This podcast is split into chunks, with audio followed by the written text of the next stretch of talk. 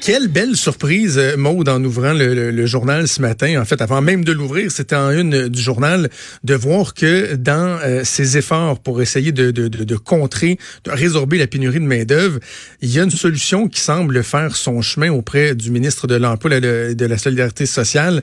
Euh, c'est de rendre les heures supplémentaires libres d'impôts pas partout, mais quand même, je trouve qu'il y a là euh, une piste bien intéressante et d'autres euh, éléments également qui sont euh, qui sont évoqués. On va en parler avec le ministre du Travail, de l'Emploi et de la Solidarité sociale, Jean Boulet, qui est en ligne. Bonjour, Monsieur Boulet. Bonjour, Monsieur Trudeau. Comment ça va?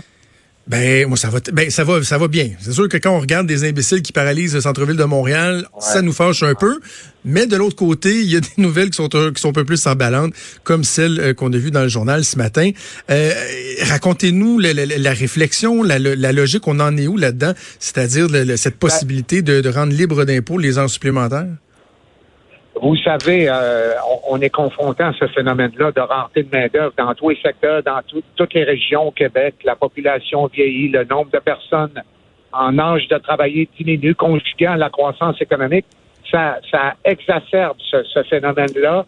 Et c'est devenu un défi de société parce qu'il y a des entreprises, vous le savez, qui doivent fermer, faire des licenciements, des mises à pied à cause d'un manque de main-d'œuvre. Moi, j'ai annoncé des, des stratégies, un plan d'action euh, un de mes fronts d'intervention, c'est l'intégration des bassins de main-d'œuvre sous-représentés, comme les travailleurs expérimentés, les jeunes, les mhm. personnes immigrantes, les prestataires d'aide sociale, les chômeurs et autres. Et, dans les mesures que, euh, qui ont été portées à mon attention, puis je sais que ça a été mis en application dans certains pays, dont la France, c'est ce qu'on appelle la défiscalisation du temps supplémentaire.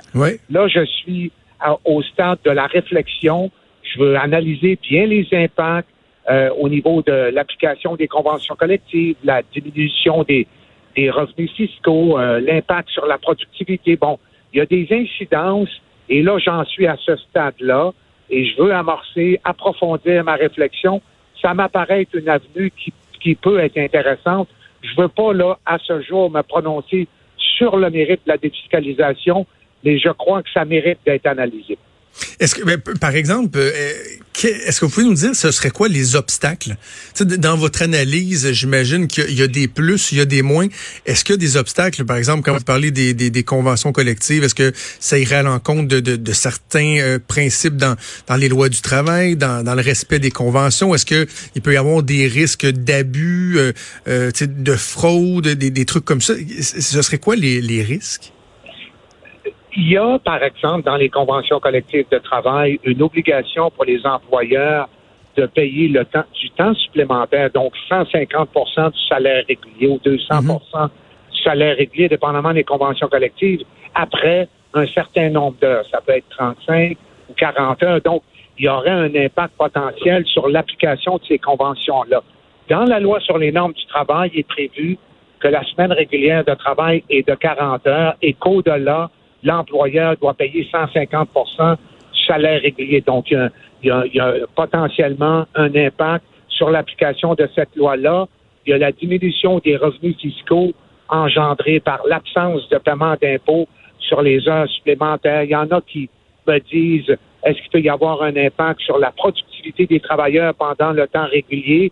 Moi, je crois que c'est purement hypothétique, mais il y a d'autres avantages, M. Trudeau évidemment l'incitatif à travailler, la compensation euh, qui est donnée aux travailleurs qui font du temps supplémentaire. Évidemment, ce temps supplémentaire-là nous aide à contrer euh, une, une, partie aussi du, euh, de la rareté de main-d'œuvre dans certains emplois particulièrement.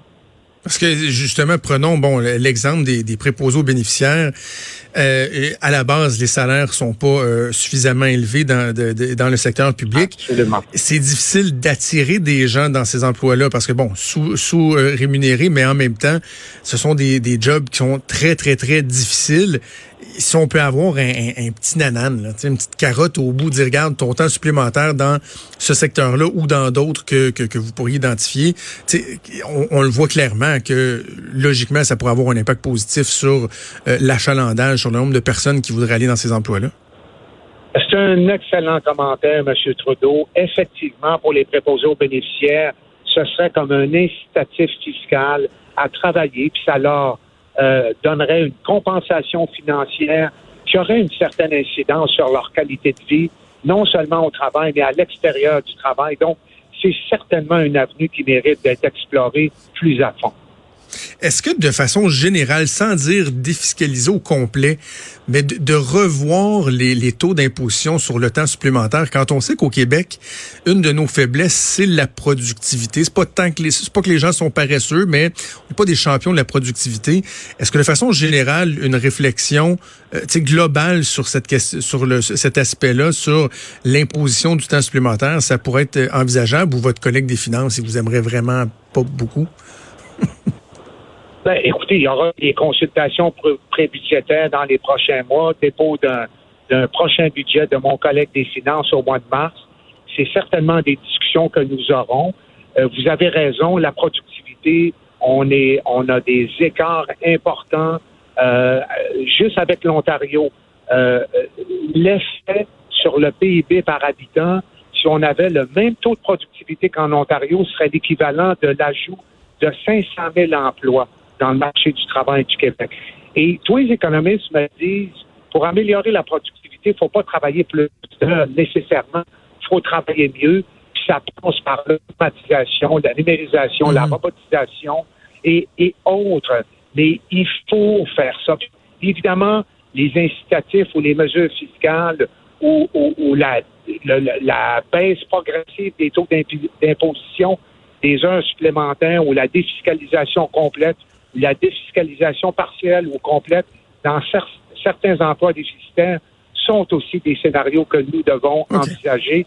On va tout faire ce qu'on peut pour euh, aider les entreprises et la société québécoise de façon générale à devenir plus compétitive et ça passe notamment par euh, euh, le, contrer la, la rentrée de main-d'œuvre.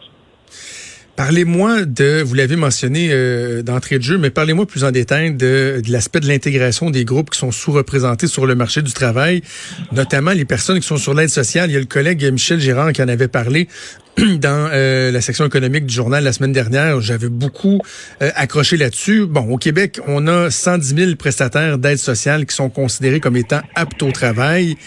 Euh, ces gens-là font partie de la solution. Tu oui, l'immigration, c'est important d'aller chercher des travailleurs qualifiés à l'étranger et tout, assurément.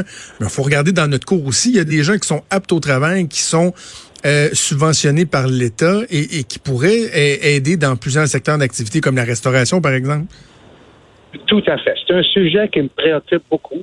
Et dans le contexte de ma grande corvée 2.0, effectivement, ça concerne les clientèles pas suffisamment représentés dans le marché. Les prestataires d'aide sociale, il y en a à peu près 110 000, mais il y en a quand même un nombre important qui ont des contraintes temporaires. Si je me limite aux personnes qui sont prestataires depuis moins de deux ans, euh, et ceux qu'on intègre à notre programme Objectif Emploi, il y en a à peu près 25 000. Parce que le taux d'assistance sociale, actuellement, il est à 5,5 mm. à un niveau record. Ça baisse année après année on réussit à les intégrer au travail, notamment les primo-demandeurs. Euh, on, a mis en place un parcours d'intégration personnalisé et adapté à leurs besoins. On les accompagne vers l'emploi et il y a trois volets. Recherche intensive d'emploi. Deuxièmement, développement des compétences. Troisièmement, développement des habiletés sociales. Et ma cible, c'est d'intégrer le plus rapidement, le plus efficacement possible ces 25 000-là prestataires d'aide sociale qui n'ont pas de contraintes à l'emploi, qui sont pas prestataires depuis longtemps et qui ont la capacité euh, de nous aider. Mais, mais comment on peut y arriver, Monsieur le ministre? Parce que, tu sais, euh, votre prédécesseur, Samaman, entre autres, euh, heurté à, d'importantes résistances. Parce que si on parle de sortir la carotte, donc des incitatifs, comme, dans le programme Objectif Emploi, c'est-à-dire on va augmenter euh, votre chèque si vous démontrez que vous faites les démarches, que vous travaillez fort, etc. Ça, la, carotte, elle passe. Mais quand on parle du bâton, de dire, ben là, écoutez, là, si on considère que vous êtes apte au travail, que vous êtes pas les, vous faites pas des, efforts et, et que vous vous complaisez dans, dans, dans, dans, dans ce soutien de l'État-là, ça se peut qu'il y ait des conséquences. Quand on vient pour avoir ce discours-là, c'est pas mal moins évident. Oui, je, suis assez d'accord avec votre propos. Moi, je pense que les solutions passent par euh, il faut mieux sensibiliser les employeurs face à cette clientèle-là pour éviter la discrimination. il faut aussi faire plus de démarchage vers cette clientèle-là, ce que nous avons amorcé et que nous accentuons pour leur faire connaître nos services publics d'emploi, les opportunités euh, qu'offre le marché du travail. Donc, mieux les accompagner, euh, euh, améliorer le programme d'aide sociale pour maximiser aussi, je pense, les incitatifs au travail, puis rendre le marché plus attractif. Puis, j'étudie actuellement, M. Trudeau, la possibilité d'élargir le programme Objectif Emploi. Euh, ça, ça requerrait éventuellement des modifications législatives, mais il faut il faut savoir qu'il y a des prestataires qui ont besoin aussi de développer leurs habiletés sociales ne savent pas comment faire, comment euh, chercher un emploi, comment être informé des opportunités euh, que le marché offre. Et c'est pour ça qu'il faut les accompagner. Ça prend un service de plus en plus personnalisé et j'ai l'intention d'accentuer nos démarches euh, pour les non seulement bien les identifier, mais s'assurer qu'ils occupent des emplois le plus rapidement possible. Mais on, fait quoi quand ils veulent rien savoir, M. le ministre, par exemple? Ben, il y a des sanctions, mais moi, je ne suis pas un partisan des sanctions. Je pense qu'il faut les inciter. Euh, il y a déjà euh, des montants d'argent. Euh, ils adhèrent au programme de recherche intensive d'emploi.